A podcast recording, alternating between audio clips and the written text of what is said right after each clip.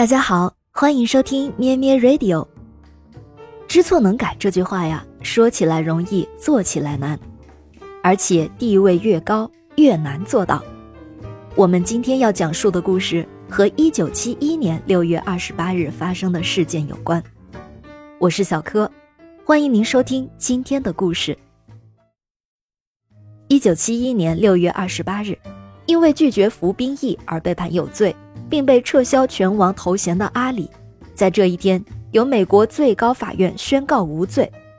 让我们来看一下事情的始末。拳王阿里原名叫做卡修斯·马塞勒斯·克莱，一九六四年夺得世界重量级拳王的宝座。一九六六年到一九六七年，他更是创下了一年连续七次卫冕成功的空前纪录。就在他拳击职业生涯的最高峰，他改信伊斯兰教，并且改名为穆罕默德·阿里。随后，阿里以宗教信仰为由拒绝国家征兵的号召，不去越南打仗。结果，他被禁赛，摘掉了拳王头衔，还被法院判处五年有期徒刑。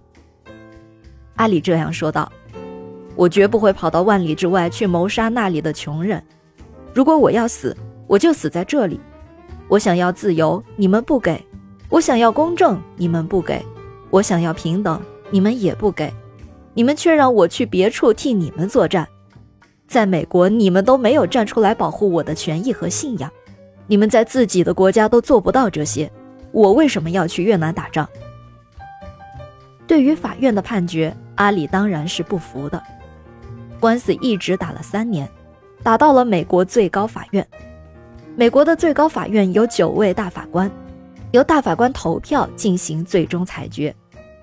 当时有一位大法官瑟古德·马歇尔是非洲裔，为避免黑白种族争议，他主动退出了判决。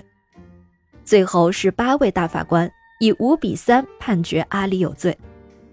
判决书由投票表决阿里有罪的其中一位大法官约翰·哈伦来写。哈伦把这个任务交给了他的助理凯文·康诺利。当时康诺利还是法院的新人，很高兴地接受了这个光荣的任务。但他写着写着，越来越觉得不对。他挖出了西古雷拉对美国一案的判例。法院对于参加耶和华见证人团体的被告是接受了以宗教信仰为反战理由的，判决当事人不必服兵役。不同的是，这位被告是白人。如果白人因宗教信仰拒绝服兵役无罪，却判黑人穆斯林阿里有罪，那就不仅仅是种族歧视，也是宗教歧视。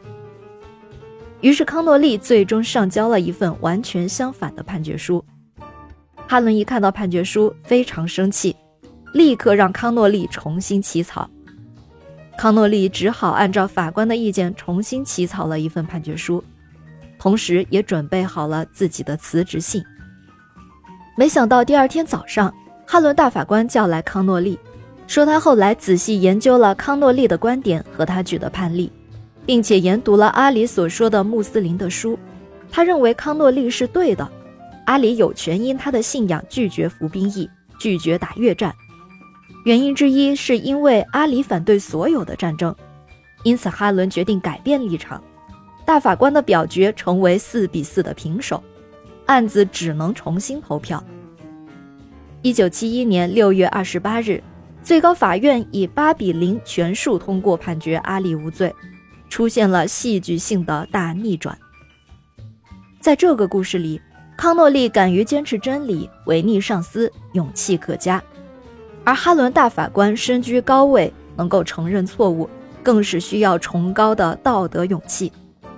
而阿里在事后也没有如大家所想去控告拳击协会恶意剥夺自己拳王的头衔求取赔偿，而是认为大家都只是做了各自认为对的事情而已，最终凭借自己的实力又夺回属于自己的拳王宝座。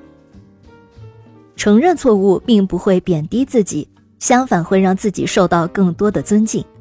这就是我们今天的故事，感谢您的收听，欢迎订阅和分享。咩咩 Radio 陪伴每一个今天。